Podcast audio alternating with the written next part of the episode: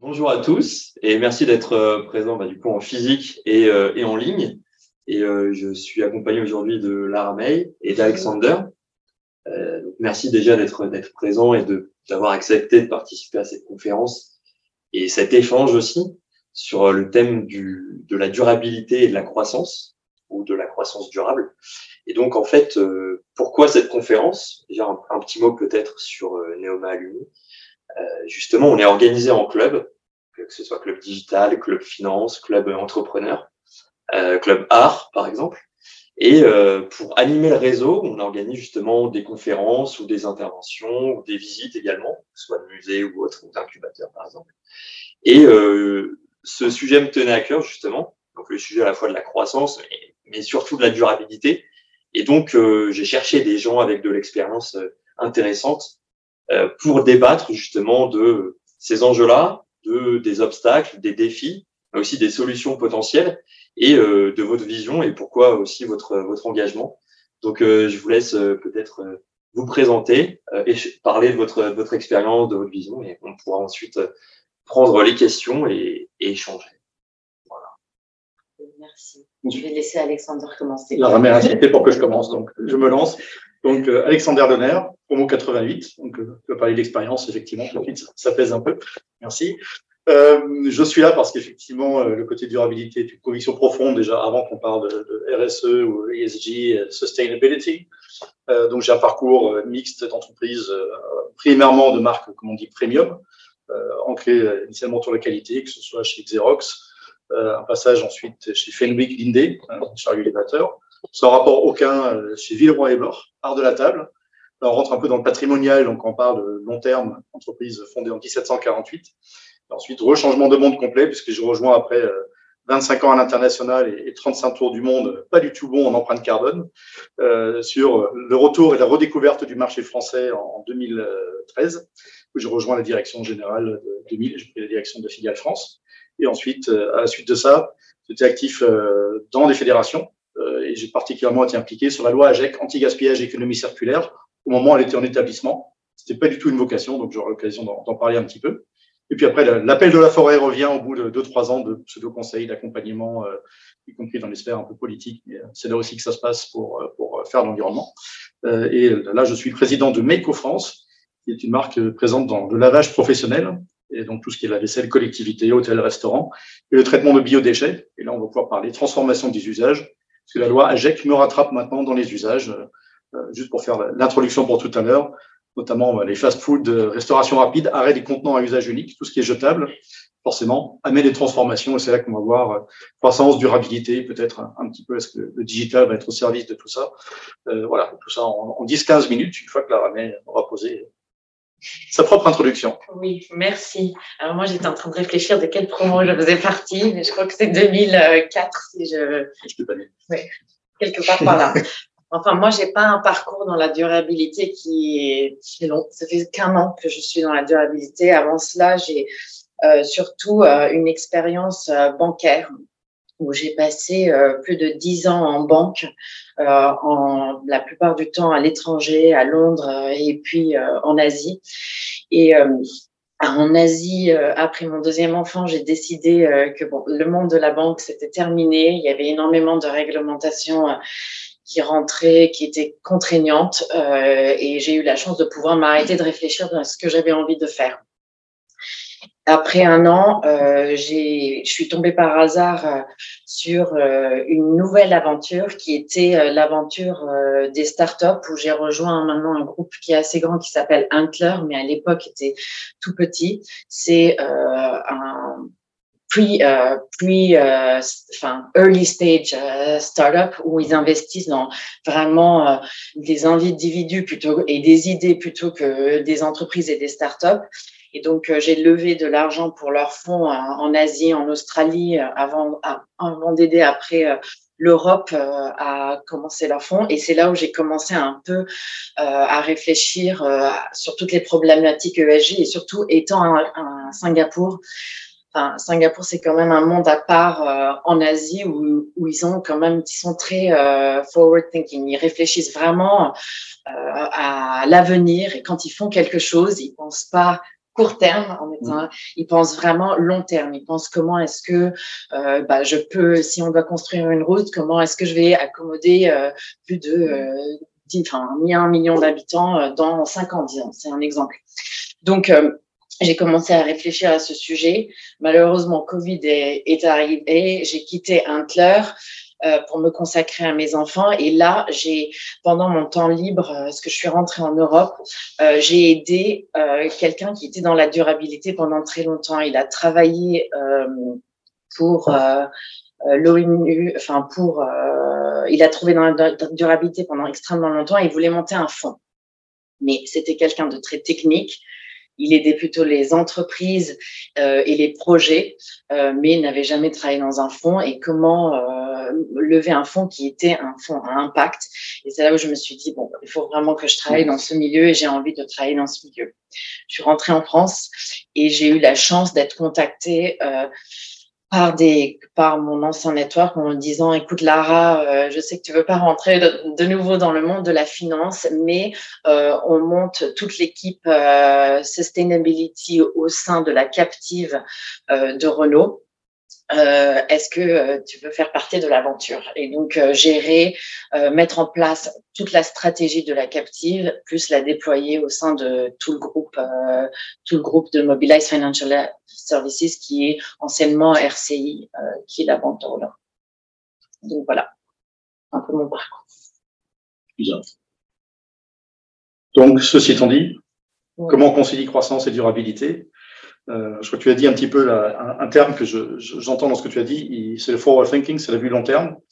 Euh, je crois que c'est vraiment la temporalité, quel est l'horizon de fixation. Euh, je pense que c'est un des accès majeurs, que ça s'applique à un fonds ou forcément à des entreprises plus patrimoniales. Moi, je suis tombé dedans indirectement quand vous avez une boîte qui est gérée par la huitième génération. Ça peut sentir la poussière, mais en même temps, ils pensent en termes de génération. Qu'est-ce qui est bon pour les petits enfants de l'entreprise patrimoniale qu'ils ont créée que ce soit dans les arts de la table, que ce soit euh, chez Mille dans l'électroménager, ou là dans, chez Maïko dans, dans, le B2B. C'est vrai que euh, la, question de durabilité, eux, ils ne la posaient pas. Ils faisaient de la qualité parce que c'était dans leur ADN de faire de la qualité pour se différencier par rapport à des marchés low cost. C'est vrai qu'une fois qu'on rentre là-dedans, avec un peu plus de bouteilles, on se dit, bah oui, euh, qu'est-ce qui fait sens hein, On parle tous de la quête de sens aujourd'hui. Euh, vous, en tant que consommateur, on se sanctionne, on sanctionne les marques qui sont pas dans le développement durable. Et derrière, une fois qu'on se pose la question comme ça, quand on revient, ou moi, quand on change d'entreprise, pour quelle entreprise j'ai envie de travailler ou de ne pas travailler. Et, euh, c'est là qu'on se dit, bah tiens, euh, que ce soit dans la finance ou dans la partie euh, bien physique, le bien physique en lui-même, il n'est pas, il est pas foncièrement sexy qu'en école de commerce, hein, ça se saurait. Euh, mais ce bien physique, je raisonne toujours par rapport à la valeur d'usage.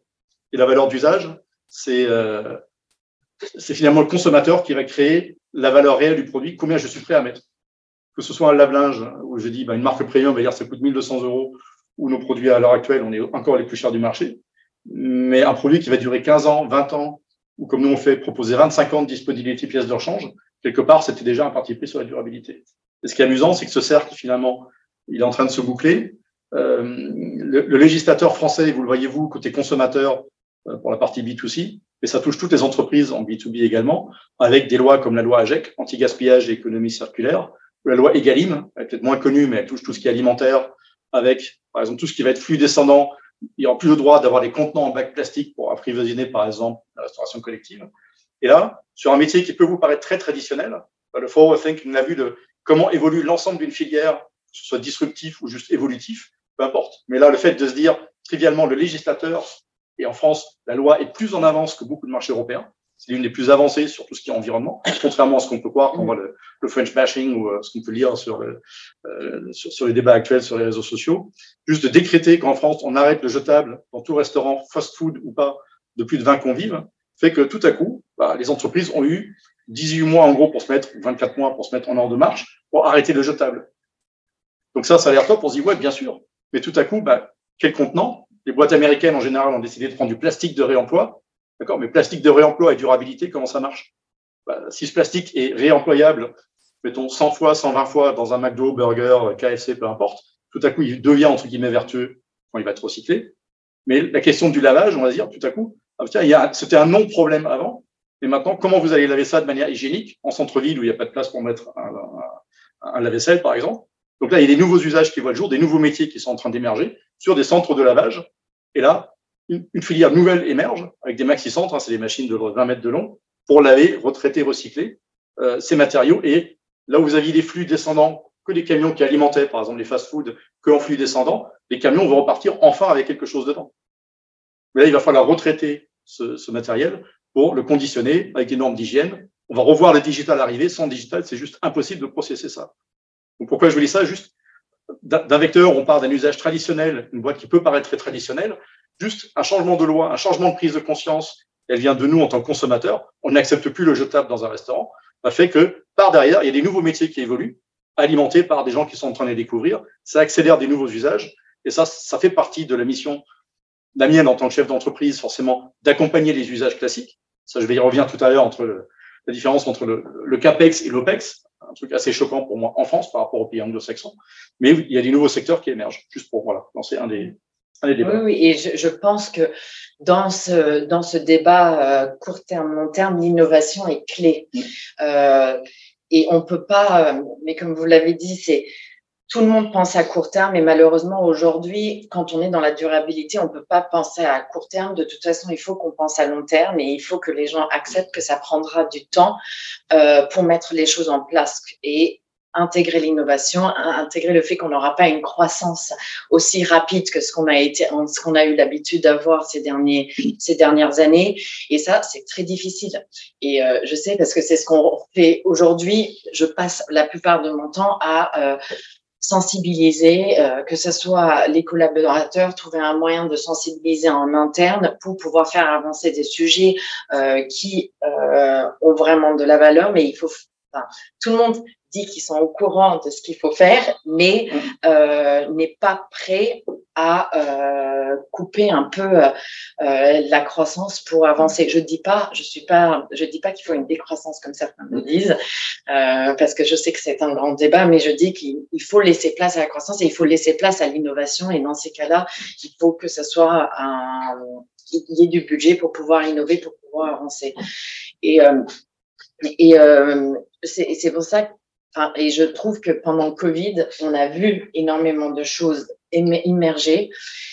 Et il faudrait euh, pouvoir continuer dans notre lancée euh, d'innovation. Moi, nous aujourd'hui, le gros problème qu'on a, c'est que on finance des voitures. Évidemment, vous savez tous, les voitures électriques sont, c'est pas, ça a un coût, c'est pas donné à tout le monde. Donc, euh comment euh, éduquer les consommateurs à euh, regarder le véhicule électrique. C'est à nous aussi de voir qu'est-ce qu'on peut mettre en œuvre, enfin, qu'est-ce qu'on peut faire pour que ce soit des véhicules électriques plus abordables ou bien avoir des partenariats pour euh, justement regarder à une autre, un autre type de mobilité en intégrant euh, la voiture dans les milieux où la mobilité est, est, est difficile parce que clairement, on peut pas euh, enlever la voiture dans les milieux ruraux, c'est un grand problème. Euh, je veux dire, moi, j'habite juste à 10 km en dehors de Garches et j'ai, enfin, à Garches, et c'est impossible de, euh, de trouver, à part le train, je veux dire, les bus ne passent, passent toutes les 30 minutes, c'est impossible. On est obligé d'avoir une voiture. Donc là, je pense qu'il y a des choses à faire dans tout ce qui est mobilité euh, rurale et c'est à nous, les constructeurs, euh, euh, de travailler en partenariat, soit avec euh, les municipalités, soit avec les gouvernements, pour trouver une solution. Et c'est ce qu'on essaye de faire, mais bon, c'est difficile. C'est quand, quand vous travaillez, je, je, reprends le parallèle, j'essaie de faire un peu les parallèles, c'est le, euh, pour, pour, pour, faire la croissance et la durabilité, je pense qu'il n'y a pas de modèle de décroissance parce que l'innovation doit se financer. Financer la techno et l'innovation avec un mode décroissant, je ne pense pas que ce soit possible. Après, il y a des modèles plus vertueux que d'autres de faire de la techno. Euh, mais le législateur, et en France, il avance, donc il y a la consommation, la prise de conscience sociale qu'on a tous en tant que consommateurs. Mais là aussi, il y a les questions de pouvoir d'achat. Il suffit de voir le bio en mode de consommation souffre parce que c'est une question de pouvoir d'achat. En déclaratif, on va tous dire oui, je suis pour le bio. Mais au moment de passer à la caisse, 60, 70% des ménages français aujourd'hui peuvent pas payer 10% de plus en sortie de caisse. Donc la question, c'est comment je fais pour avoir des modes plus durables? Si vous prenez juste l'exemple trivial de ce que je viens de vous dire sur le contenant de réemploi, le législateur va dire jeter, c'est mal. Il a raison. Après, recycler, tout le monde va dire, mais est-ce que c'est vraiment recycler les, les piles de voiture Il faut savoir qu'en France, les filières de réemploi, la responsabilité élargie des producteurs, c'est que chaque filière, normalement, est tenue de mettre en place une, filière de recyclage. On est l'électroménager, c'est la filière électroménager qui l'a créé. Ça s'est créé pour les voitures. Et le taux de recyclabilité, si les gens disent aujourd'hui les piles, c'est pas recyclable, non, c'est juste la question du cahier des charges. Si le cahier des charges de la loi dit, chers metteurs sur le marché, donc les entreprises qui mettent sur le marché n'importe quel produit, on veut que vous soyez à 60% de collecte et 80% de recyclabilité, c'est le cahier des charges. après, vous montez le curseur. Mais les effets de bord, donc, a l'intention de la loi. après, vous avez les effets de bord de dire, je prends volontairement quelque chose de très trivial, vous dites, relaver un contenant, c'est bien. Mais vous regardez tout à coup, laver tous ces millions de contenants, par le million de contenants, tout à coup, vous êtes sur la consommation d'eau et d'énergie. La technologie, ce n'est pas à l'usage euh, d'une bonne application, euh, juste entre deux entreprises qui existent sur le marché, ou plusieurs, bien sûr. Et si je nous prends sur une nouvelle innovation qu'on a faite, la consommation d'énergie est un facteur de 1 à 30 entre une solution que nous, on vient de mettre sur le marché et un concurrent. Donc, on parle forcément d'empreinte carbone. Donc là aussi, la techno vient au service d'un produit. Et si en plus vous faites vivre ce produit pendant 20 ans, la meilleure consommation, c'est celle que vous ne refaites pas. Mais là, vous avez forcément un investissement qui coûte un peu plus cher au début, parce qu'il va durer 20 ans. Enfin, oui, on n'a pas peut-être pas les mêmes problématiques, mais ce qui est compliqué, c'est qu'aujourd'hui, on a le réglementaire. Enfin, nous, on est un peu, un peu euh, Mobilize Financial Services, c'est un peu spécifique parce qu'on est réglementé par la Banque centrale.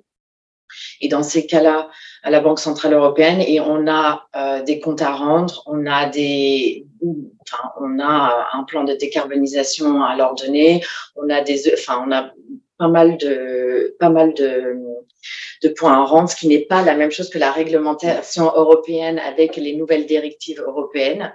Ça se chevauche, mais c'est pas le même timing. Euh, et en même temps, on fait partie d'un grand groupe euh, automobile qui a aussi sa euh, vision et sa feuille de route.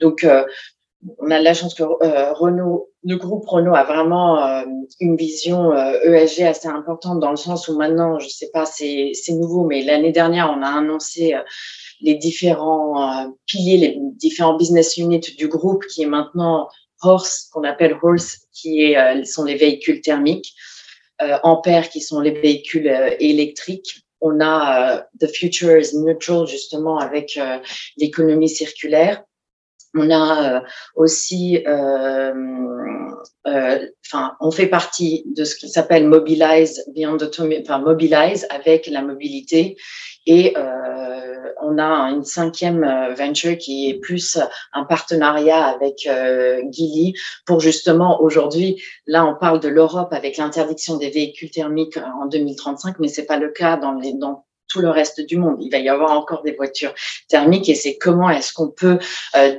décarboniser les voitures thermiques ou les rendre moins polluantes pour euh, ces mm. marchés-là. Et donc, il va y avoir aussi du travail euh, autour de ça. Donc, c'est c'est complexe. Les gens, je crois que s'en rendent pas compte qu'il y a énormément de complexité autour de, de, de, de, ces sujets. Rien que de calculer notre empreinte carbone pour une banque, c'est pas aussi euh, c'est pas aussi facile que ça. Il y a des règles, oui, on suit le Greenhouse euh, Protocol, mais quand on lit entre les lignes, on se rend compte qu'au fait, ça a été fait par des gens qui ne comprennent pas, pas toujours euh, les business euh, euh, dans lesquels on est, euh, qu'il y a plein de choses qui sont pas adaptées. Et donc, il faut aussi euh, qu'on éduque, que ça soit une éducation et qu'on puisse se dire, bon, bah voilà, les émissions, nous, on n'est pas d'accord avec vous, on peut pas calculer les émissions de cette manière-là, mais on doit le faire d'une manière transparente parce qu'après, il y a énormément de gens qui vont nous accuser de greenwashing ou de pas de pas d'être transparent sur un sujet aujourd'hui qui n'est pas clair. Je veux dire, j'ai été énormément de conférences, hein, énormément de conférences où il y a des fund managers, où il y a des gens en finance qui disent on a un gros problème, c'est que pour être transparent, on a besoin de la data d'autres parties, soit de, nos clients euh, où on investit, euh, enfin les fonds dans lesquels ils investissent, donc euh, voilà, soit de leur du procurement et ils n'ont pas. Mm. Et on nous demande demain d'avoir, de savoir exactement quelle est le, quelles sont nos émissions et euh, comment les calculer quand c'est pas clair et personne n'a la data. Et la data est très importante. Enfin, l'innovation et la data sont deux points dans, essentiels dans la durabilité. Ça, voilà. c'est un fil, c'est un fil rouge important. C'est que d'un côté, le législateur avance. Il dit, il faut qu'on avance. Il connaît pas nos industries, quelles qu'elles soient. Donc, à nous d'être, euh, comment dire, pédagogue et d'expliquer. Après, qu'on ait des problèmes ou pas, c'est ça qui pousse l'innovation aux entreprises de trouver les solutions. Mmh. On aurait pu dire aussi, on, veut, on ne veut on veut de la mobilité décarbonée, euh, le législateur a dit on interdit le thermique. Parce qu'on aurait pu faire du thermique décarboné. C'est un, autre débat. Mais donc, il faut faire du prosélytisme, il faut accompagner. Je dirais après, le, comment allier sustainability, durabilité et croissance, c'est la posture que vous avez dans les entreprises. Euh, je vois depuis que, en recrutement dans la boîte, euh, les anciens salariés réalisent qu'on est au cœur de la transformation des usages, alors que la boîte a 90 ans de métier, tout à coup, la, la quête, le, le, why de l'entreprise prend une toute autre dimension, gagne en noblesse, plutôt que de faire des produits avec de l'inox et de la mécanique, tout à coup, on est au cœur de la transformation des usages. Que ce soit un sujet aussi euh, stupide, entre guillemets, que lavage, non, c'est très technique, ou le, traitement des gaspillages alimentaires qu'on transforme en gaz méthane. Le biométhane, on a le droit de mettre du bio dans le méthane, c'est pas un gros mot, c'est vraiment du biométhane, c'est très riche en mélange, c'est très fort rendement. Si la France, et la France s'est engagée là-dessus, elle aurait aujourd'hui une indépendance en gaz totale par rapport à ce qu'elle source à l'extérieur. Donc il y a des possibilités la, grosse question, si on fait le lien avec le club digital, c'est il faut beaucoup de data. Et par rapport aux pouvoirs de lobby, mettons l'industrie papier qui travaille là-dessus depuis quatre ans, euh, comme la voiture thermique, qui savent que tiens, il faut qu'on combatte idéalement. Non, il faut mesurer l'empreinte carbone. Nous, en tant que consommateurs, chacun va dire qu'il est plus vert que l'autre, donc le fameux greenwashing. Euh, mais la data permet, par exemple, dans nos filières, c'est ce qu'on est en train de faire, au-delà des intérêts partisans juste de l'entreprise, il faut s'investir dans l'ensemble de la filière. Donc ça, je dirais, pour moi, c'est une attitude qu'il faut porter. C'est il y a des syndicats professionnels, des chambres de métiers, euh, et derrière, si vous voulez bouger les lignes, il faut pousser de la data pour avoir, par exemple, une analyse de cycle de vie, pour que les gens mettent leur data en commun, pour dire, bah voilà, à partir de quel moment ça coûte moins cher de prendre un plastique de réemploi de Burger King, McDo, peu importe, et à partir de quel moment c'est mieux de le faire en verre? La question sur le Covid, le Covid a accéléré les transformations moins de repas en cantine, mais tout à coup, les gens veulent de l'emporter sur leur place de travail. D'accord Mais dans du jetable? Non, vous allez dire, je veux pas de jetable. Bah tiens, les, bocaux, ça me va bien. D'accord Le flux retour du bocal, c'est quoi? Mais après, tout à coup, entre le gobelet ou le carton jetable, le bocal qu'il a fallu produire en verre, le transporter jusqu'à un lave-vaisselle et faire retour, à partir de combien d'utilisations c'est plus rentable ou moins fort en empreinte carbone qu'un contenant jetable? Là, il faut des ACV et là, il faut de la data, par exemple. Data, éducation, enfin, c'est, difficile. Data, c'est un, gros point parce qu'aujourd'hui, je pense que si on, regarde euh, tout le cycle de vie euh, de la création d'une voiture, les gens réalisent pas ce qu'il y a dedans, euh, les composantes.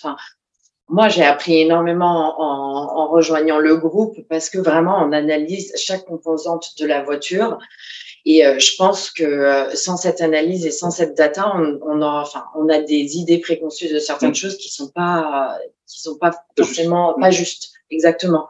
Euh, et donc, euh, c'est aujourd'hui tout le monde se bat en se disant qu'est-ce que je dois mettre en place? Parce que bon après il y a ça ça nous aide pour le calcul de, de notre empreinte carbone mais demain on va devoir faire du reporting sur la CSRD si tout le monde enfin le corporate euh, social, j'arrive jamais à me souvenir des acronymes, mais euh, et euh, pourquoi est-ce que ça a été créé? C'est que quand quand on a commencé euh, euh, tous les points en disant il faut il faut euh, vendre, enfin, il faut avoir des, des, produits plus verts, il faut euh, des financements plus verts.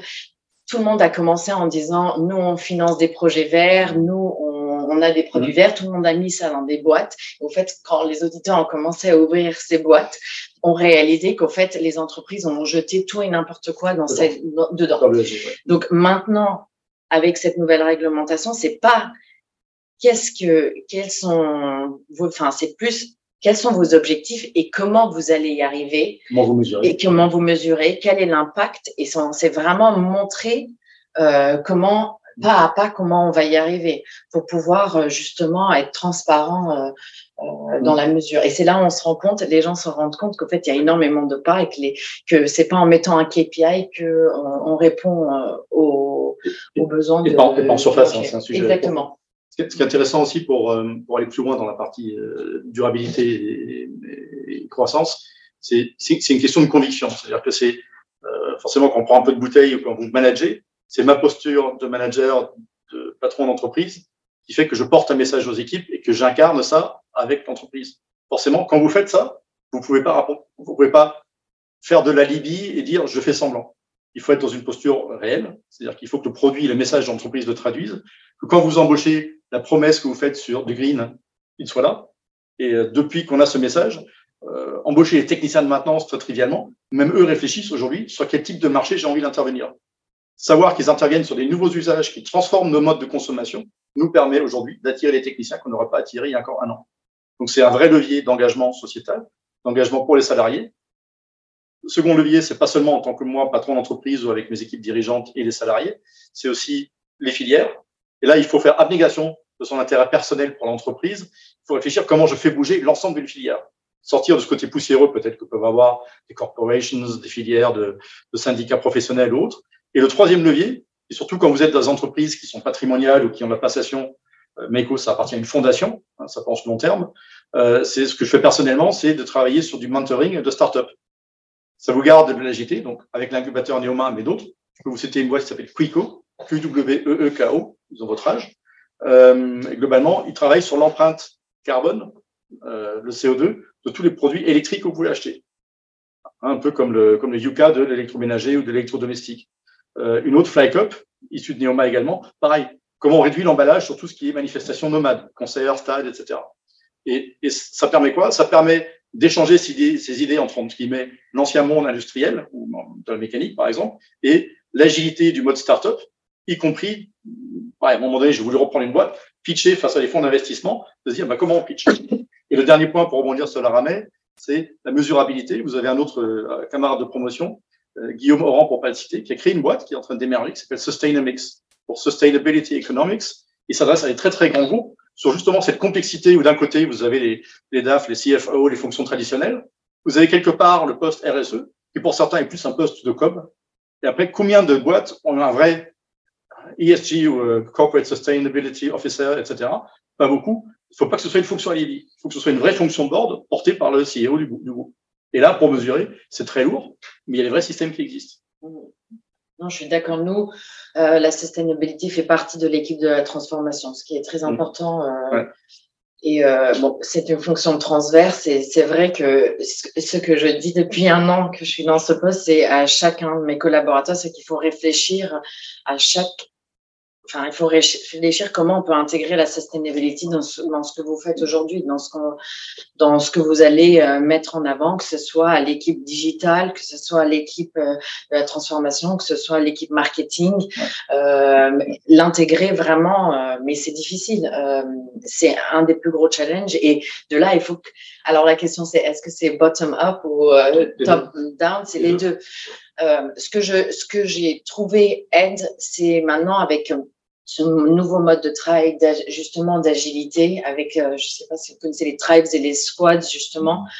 Euh, ça, ça a vraiment permis euh, aux, aux, collaborateurs de se sentir impliqués euh, euh dans le projet et dans quelque chose qui leur tient à cœur. Donc, pareil, dans notre cas, avant que l'équipe n'ait été créée, la CSO, donc ma chef, euh, n'ayant pas d'équipe, a justement lancé euh, ses squads pour travailler sur les sujets.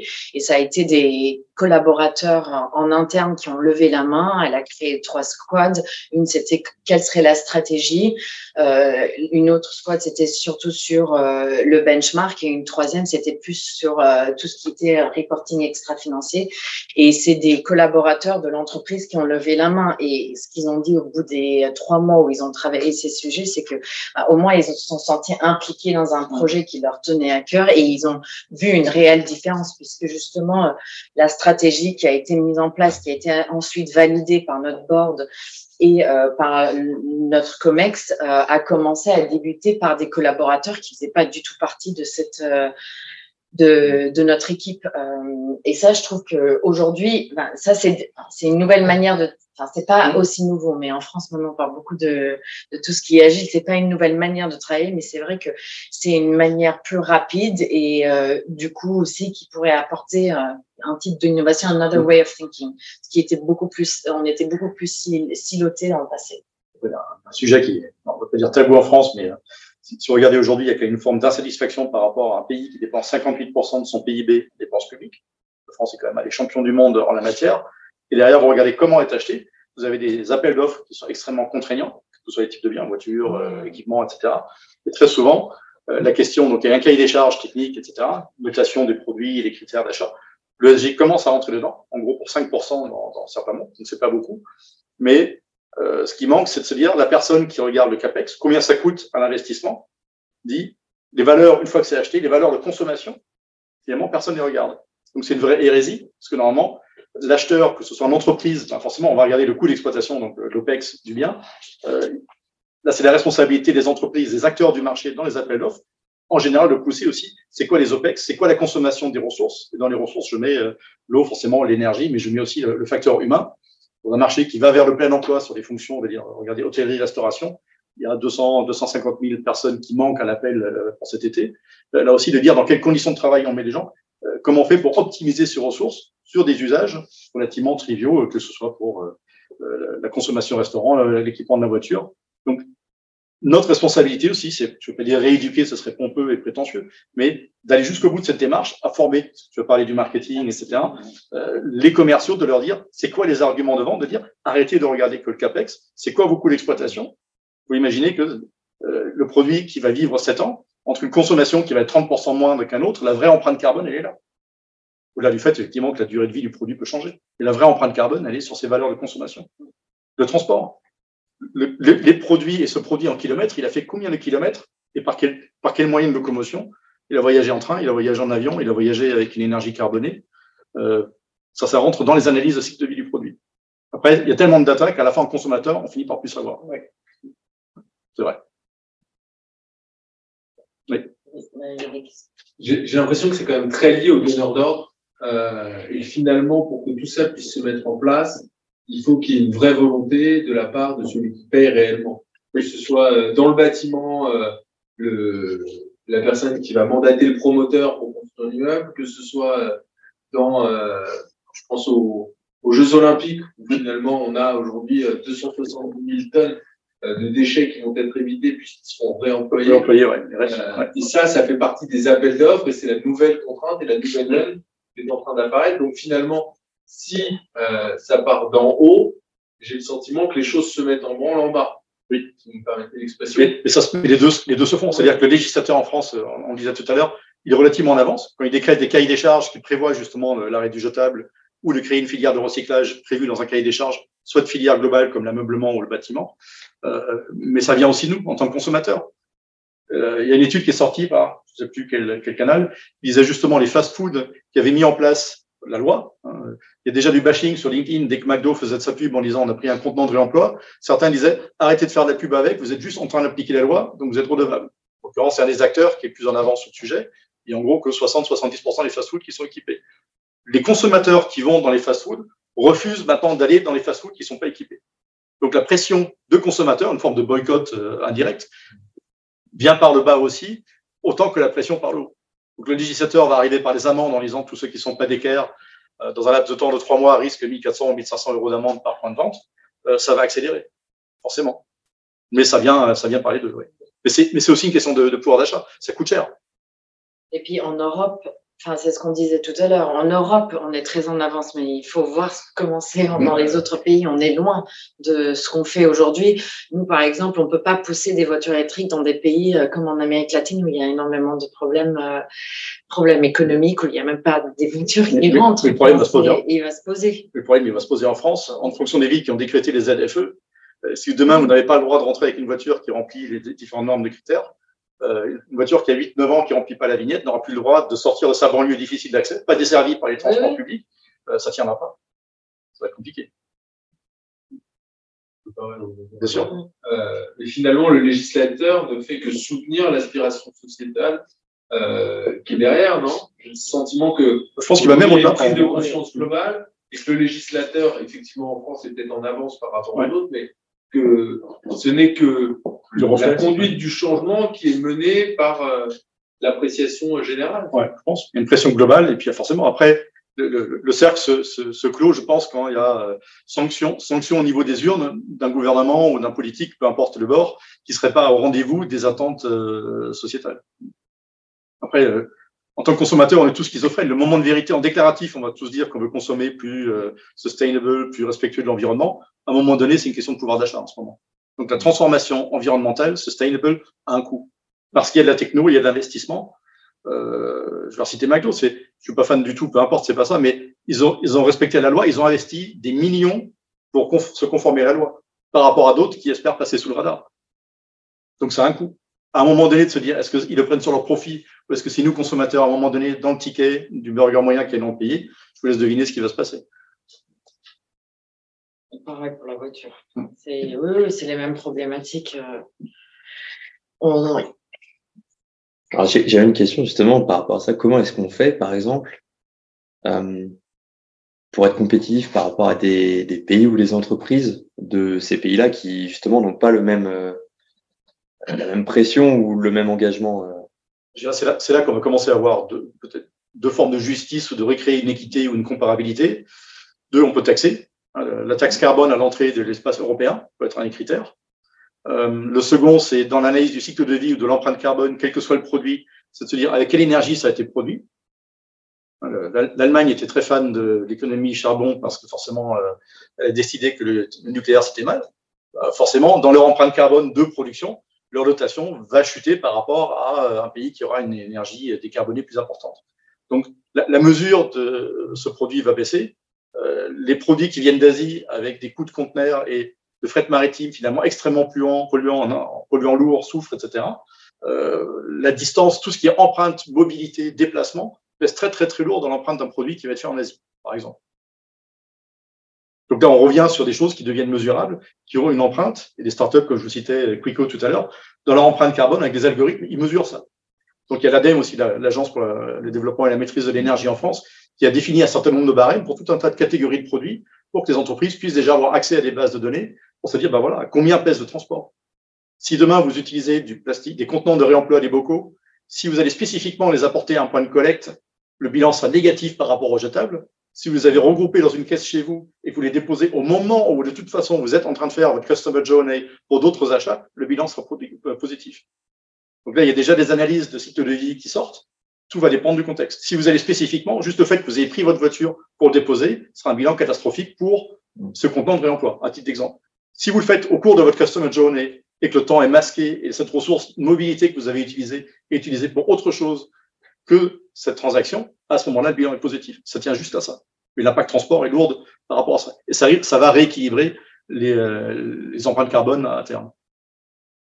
Il faut juste savoir qu'en Chine, il y a, au moment où on parle, il y a 300, 300 projets de centrales charbon en cours. Oui. Et comment est-ce qu'on pourrait euh, refléter cette empreinte carbone euh, pour, le, pour, le, consommateur fasse des bons choix? Comme vous le disiez, bah, quand on est face au prix, ben, tendance à choisir le. le est-ce que qu'est-ce que vous pensez qui sera la bonne solution? Qu'est-ce que vous pensez euh, sera la bonne solution? Peut-être une, une, sorte de taxe carbone euh, viendrait s'ajouter à une sorte de TVA euh, le cas. Donc ça, ça va être le cas pour, le, pour la partie Europe. Donc il y aura une taxe à la frontière de, alors, je sais plus si c'est 15%, donc qui va, qui va s'appliquer. Alors je sais pas l'année non plus. Forcément, nous les, gentils, nous on produit, euh, on produit pas très loin, on produit à 500 km d'ici. Euh, mais il y a d'autres, il y a d'autres façons. Euh, un produit, là, je suis assis sur un magnifique tabouret euh, Tolix, original, made in France. Il a un certain coût. À, vous de vous dire, est-ce que je l'achète neuf? Est-ce que je l'achète en réemploi? Est-ce que j'ai trouvé d'occasion? Il n'y a pas que le neuf. Donc, on voit aussi tout ce qui est troc, tout ce qui est changement d'usage se font. Mais vous serez fier de vous dire, tiens, j'ai acheté un produit, finalement, bah, peut-être qu'il va me coûter 5 euros, 10 euros. C'est un peu plus cher Tolix, mais, euh, mais au lieu d'acheter une copie qui va être faite en Asie, qui vous dirait, ouais, c'est sympa, mais euh, finalement, vous êtes en train de, détruire l'économie sur laquelle vous êtes assis, sans parler de la planète, bien sûr. je pense que le, mot-clé, c'est aussi de la transparence, c'est de montrer à nos consommateurs ce qu'il y a derrière le produit aussi, et d'expliquer, d'éduquer euh, et d'être transparent. Euh, quand on compte, quand on fait justement le calcul de notre empreinte carbone, euh, nous, on finance la voiture, mais plein de gens nous disent, mais vous comptez donc double, euh, puisque vous avez le constructeur qui compte euh, euh, l'empreinte carbone de la voiture, puisque nous, on recalcule euh, euh, notre empreinte carbone sur l'usage de la voiture. Oui, enfin, mais il faut être transparent, on le finance quand même. Et voici combien ça coûte, combien ça vous, enfin, combien émet la voiture à l'usage. Et d'ailleurs, on va aller plus loin de ça, on va aussi réfléchir à regarder tout le cycle de vie de la voiture, même si on sait que bah, c'est déjà calculé du côté de notre du groupe. Euh, parce qu'à la fin, on finance cette voiture. Après, euh, bah, il faut être transparent avec les consommateurs, leur dire, on change, on est le, constructeur est en train de regarder à des matériaux plus légers, moins polluants. Euh, chaque brique dans la voiture a, une, empreinte carbone et je pense que l'éducation et la transparence sont clés dans ces cas-là. Parce que c'est vrai, si on vous dit, moi, je consommerai pas quelque chose, si on dit, bon, ben là, en achetant ce produit, vous allez, euh, ça va être, euh, je sais pas, 10% de moins que mm. le même produit qui est à côté. Mais non, je ne croirais pas. Maintenant, étant dedans, j'y croirais pas. Il faudrait qu'on me le prouve et qu'on m'explique. Je préférerais qu'on m'explique ce qu'il y a dedans euh, et comment ils ont calculé cette empreinte pour pouvoir le consommer. Et je pense que c'est ça. C'est un vrai pouvoir. Hein. Si vous regardez mm. l'information de marquage, il y a un truc qui existe depuis, depuis je crois, ça a fêté ses 30 ans, quelque chose comme ça. C'est l'étiquette énergie sur les produits d'électroménager. Au départ, on avait juste la lettre A, B ou C. Euh, il a fallu, sur certains produits qui étaient les premiers, genre le frigo, euh, il a fallu rééchelonner l'indice parce que tout à coup, vous étiez à du A, donc c'était le vert, c'était top, hein, comme euh, on est habitué maintenant A, B, C, D, etc., avec les couleurs. On était arrivé des A triple plus, moins 40%. Ça veut dire que la, la, technologie avait évolué à un tel point que même la lettre A suffisait plus. Le café de législateur en Europe, il a rééchelonné pour l'ensemble du marché européen l'ensemble des produits. Il a dit, celui qui était A triple plus, moins 20%, le best in class, demain il est C. Donc ça veut dire que demain, si la marque veut redevenir A, il va falloir cravacher derrière pour redevenir, parce que la barre est mise plus haut. Ça, c'est sur l'environnement, sur l'eau. Mais si, bon, je l'ai fait souvent en magasin, si vous regardez face à un produit, vous allez vous dire, oui, combien il consomme d'eau? Vous regardez la consommation d'eau d'un produit où euh, l'eau, c'est récent comme sujet, on le voit depuis, oui, depuis deux, trois ans.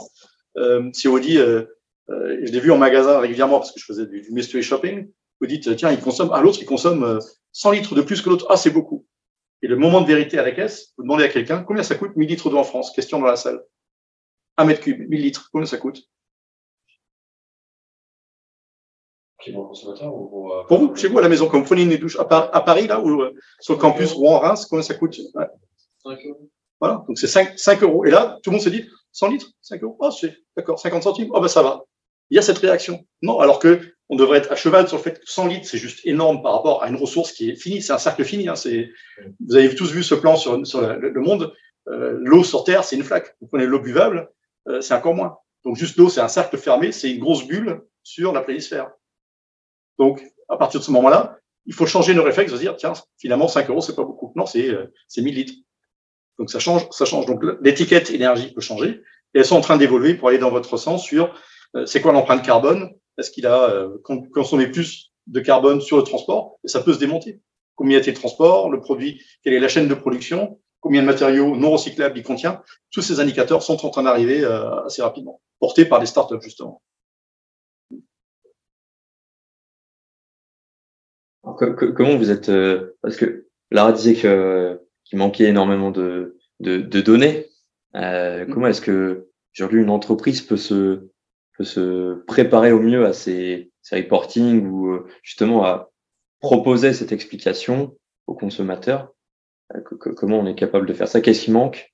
Euh, alors déjà, il y, a, beaucoup de données qui sont disponibles parce que le, les étiquettes, tout ce qui est déclaratif transdouanier, par exemple, entre l'Asie, l'Europe, etc., il y a beaucoup de statistiques douanières. Donc déjà, la distance, elle existe. Donc par rapport à l'étude dont je vous parlais, ou le standard, aux analyses qui sont créées par l'ADEME, il y a des standards qui disent qu'un produit qui vient d'Asie, en principe, à voyager par fret maritime aura une empreinte de temps à la tonne, par exemple, si c'est un produit en métal.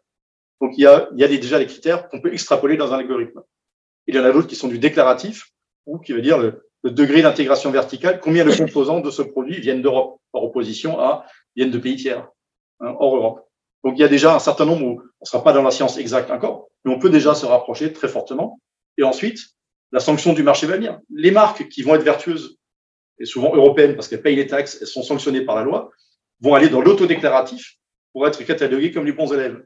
Sous-entendu, ça va amener la pression sur les autres. Je vous donne l'exemple de quelque chose qui est arrivé avec, pareil, l'antécédent de la, loi AGEC, c'était l'option pour les magasins d'afficher la durée de disponibilité des pièces de rechange. Cette première loi, donc c'était les prémices de la loi AGEC, euh, avait juste un petit oubli dans un paragraphe, c'est-à-dire que celui qui n'avait pas de disponibilité de pièces de rechange ne disait rien. Donc c'était mensonge par omission. La loi a été changée, mais après, sur le terrain, bah, ça permettait de voir au moment où vous achetiez le produit, est-ce qu'il n'y a pas de disponibilité de pièces de rechange? Ça peut être le choix d'une marque de dire, moi je fais une marque, mon produit va durer, euh, je le garantis pas plus qu'un an. Une autre marque va dire, je le garantis trois ans parce que je suis fier de mon produit et je le garantis, je, je sais ce que je produis. Et en plus, je vous garantis une disponibilité de pièces de rechange de 15 ans derrière.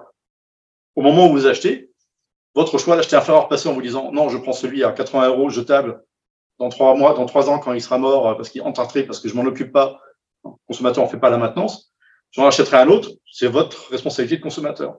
Ou vous achetez un produit qui sera réparable, vous prenez Seb, Seb s'est engagé à rendre tous ses produits réparables. Et ça, ça vient par la pression de ce que vous dites dans la salle, euh, de faire pression sur les fabricants européens ou estampillés en tant que tels. Même si Seb fait, euh, je crois, 30% de son chiffre d'affaires en Chine, directement dans le marché chinois. Alors moi, c'est pas au même niveau parce que c'est pas au niveau de la consommation. Moi, je réfléchis plus euh, puisque moi où, où, ça manque, c'est la collaboration, euh, puisqu'on a on n'a pas forcément des modèles précis. Donc, par exemple, cette année était la première année où les banques devaient, euh, sous ce qu'on appelle le pilier 3, euh, donner le chiffre de ce qu'on appelle les finance emissions, donc tout ce qui nous fait comme un financement, euh, financement euh, donc, carboné. oui, carboné. Donc nous, on est une banque spéciale, comme j'ai dit, on finance qu'un asset classe qui est la voiture. Mais vous prenez BNP Paribas, ils financent énormément d'autres projets, ils sont dans d'autres secteurs. Et du coup, euh, la réglementation nous a demandé de faire le calcul sur notre portefeuille de financement. Ce qui, enfin, ce qui est pas toujours simple. Nous, on a de la chance parce qu'on fait partie d'un grand groupe d'automobile. Donc, on peut aller demander à Renault, est-ce que vous pouvez nous dire quelle est l'empreinte carbone de tel et tel modèle de voiture, euh, l'appliquer. On fait du crédit, du leasing. Nissan, c'est déjà un peu plus compliqué. Et puis, euh, on, on, on, finance aussi Mitsubishi. Mais, mais enfin, quand je vois les banques, c'est extrêmement complexe parce qu'il faut qu'ils demandent à toutes les entreprises euh, enfin, dans lesquels finance, de leur dire, OK, aujourd'hui, pour un projet, c'est facile. Aujourd'hui, par exemple, Total doit construire un projet, il doit savoir exactement combien ce projet euh, va émettre d'émissions et peut le dire à la banque. Mais quand on parle d'un, d'un financement classique, d'un emprunt classique, d'un loan qu'on fait à une entreprise, euh, voilà, comment quantifier ça? C'est complexe. Et cette année, on a dû le faire. Et nous, on a, enfin, moi, j'attends avec impatience les résultats, justement, parce que maintenant, tout le monde a soumis euh, ce qu'on appelle euh, les finance emissions sous les piliers 3 et tout le monde va attendre le retour de la Banque centrale sur est-ce que c'est, euh, on est dans les normes, mais c'est une nouveauté. Je pense que eux aussi vont être débordés, ils vont devoir regarder, ils vont prendre des best practices, ils vont dire, OK, je pense que ça, c'est des calculs qu'il faut faire, les méthodologies et, et mettre leur tampon dessus en disant c'est comme ça qu'on calcule les émissions, mais c'est complexe. Et je pense, enfin, là où, en tout cas, dans notre milieu, où même s'il y a des associations, il y a un manque quand même de, euh, de, de, collaboration, je trouve, euh, entre euh, entre les industries pour faire avancer certaines choses qui sont sont pas censées être des choses sur lesquelles on est euh, en train de se, être competitive. On est censé s'aider pour faire avancer. C'est un problème que tout le monde va avoir. Demain, tout le monde va devoir être neutre d'ici une certaine date. Nous, on veut, on veut être neutre d'ici 2040 en Europe. Euh, mais voilà, on, on, veut être transparent. Mais pour ça, il faut une méthodologie. Pour ça, il faut être juste. Ce qui est encourageant, c'est, c'est à partir du moment où il y en a deux, trois qui commencent, oui. ça entraîne. Ça entraîne. Et on va le voir, là, je pense, mais ça a pris du temps. Un exemple du vécu sur la disponibilité des pièces de rechange. Euh, à l'époque, j'étais, j'étais président justement de cette fédération. Et certains n'ont pas répondu à notre questionnaire. On a dit, on va faire un tableau avec toutes les marques qui proposent l'électroménager et tout ce qui est électrodomestique à la maison. ça fait quand même des millions et des millions de produits par an. Euh, et certains n'avaient pas fourni le résultat. Donc, on a décidé avec le bureau, le conseil d'administration de la fédération, euh, d'imprimer le tableau qu'on a mis à disposition de l'ensemble de la distribution, puisqu'il y avait l'obligation d'affichage. À peine c'était sorti, certains ont dit, ah, mais je l'ai pas dit. Bah, bah, tant pis pour vous. donc, après, il y a eu ce côté vertueux de se dire, non, non, mais on va vous fournir le chiffre. Donc, le fait que il y, a, un fer de lance, il y a les happy few qui commencent, finalement, a un, effet d'entraînement sur les autres. Et il est double parce que tout à coup, tout le monde se met à déclarer. Donc, tout le monde, ceux qui ont intérêt à déclarer pour pas être testé sur la touche par le consommateur. Euh, ça, c'est notre, notre attitude euh, quotidienne. Et de l'autre côté, ceux qui avaient d'abord dit, moi, j'ai une disponibilité, par exemple, de 10 ans de pièces de rechange, par exemple, hein, ça pourrait être dans l'automobile aussi, peu importe. Euh, tout à coup, d'autres ont dit, notamment une marque turque a dit, bah, nous aussi, on va mettre 10 ans tout à coup, la marque allemande qui avait mis 10 ans de disponibilité des pièces, elle dit mince, hein. si le Turc euh, joue sur le même argument que moi, ils ont dit c'est pas grave, moi je vais sur 12. Et finalement, on rentre sur quelque chose de vertueux, et là, on parle de durabilité. Avant, c'était la moyenne, c'était 3 ans, 5 ans, et tout à coup, on voit une filière les disponibilités de pièces, donc l'indice réparabilité qu'on voit là, hein, euh, il vient de sortir sur le marché français, l'indice réparabilité, et une partie de ce que vous payez en argent de recyclage sur un produit sert à cofinancer maintenant euh, la réparation de l'électroménager. Je prends juste cet exemple de filière, et sur la voiture, c'est pareil. Heureusement, sur la voiture, maintenant, comme il y a tellement de délais sur les voitures neuves, le, bon, il y a, la surenchère de la, voiture d'occasion, mais euh, le taux de réparabilité des véhicules est important pour la durée de vie également, mais y compris de la pièce d'occasion. Pour faire vivre les voitures d'occasion, beaucoup de gens utilisent de la pièce d'occasion pour minimiser aussi le coût de la réparation. Bref, voilà, on va passer des heures. Peut-être des questions dans la, salle digitale aussi. Il est 20h20, je ne sais pas si vous avez d'autres questions ou d'autres remarques. Je suis durable, hein, je, peux, parler du sujet longtemps.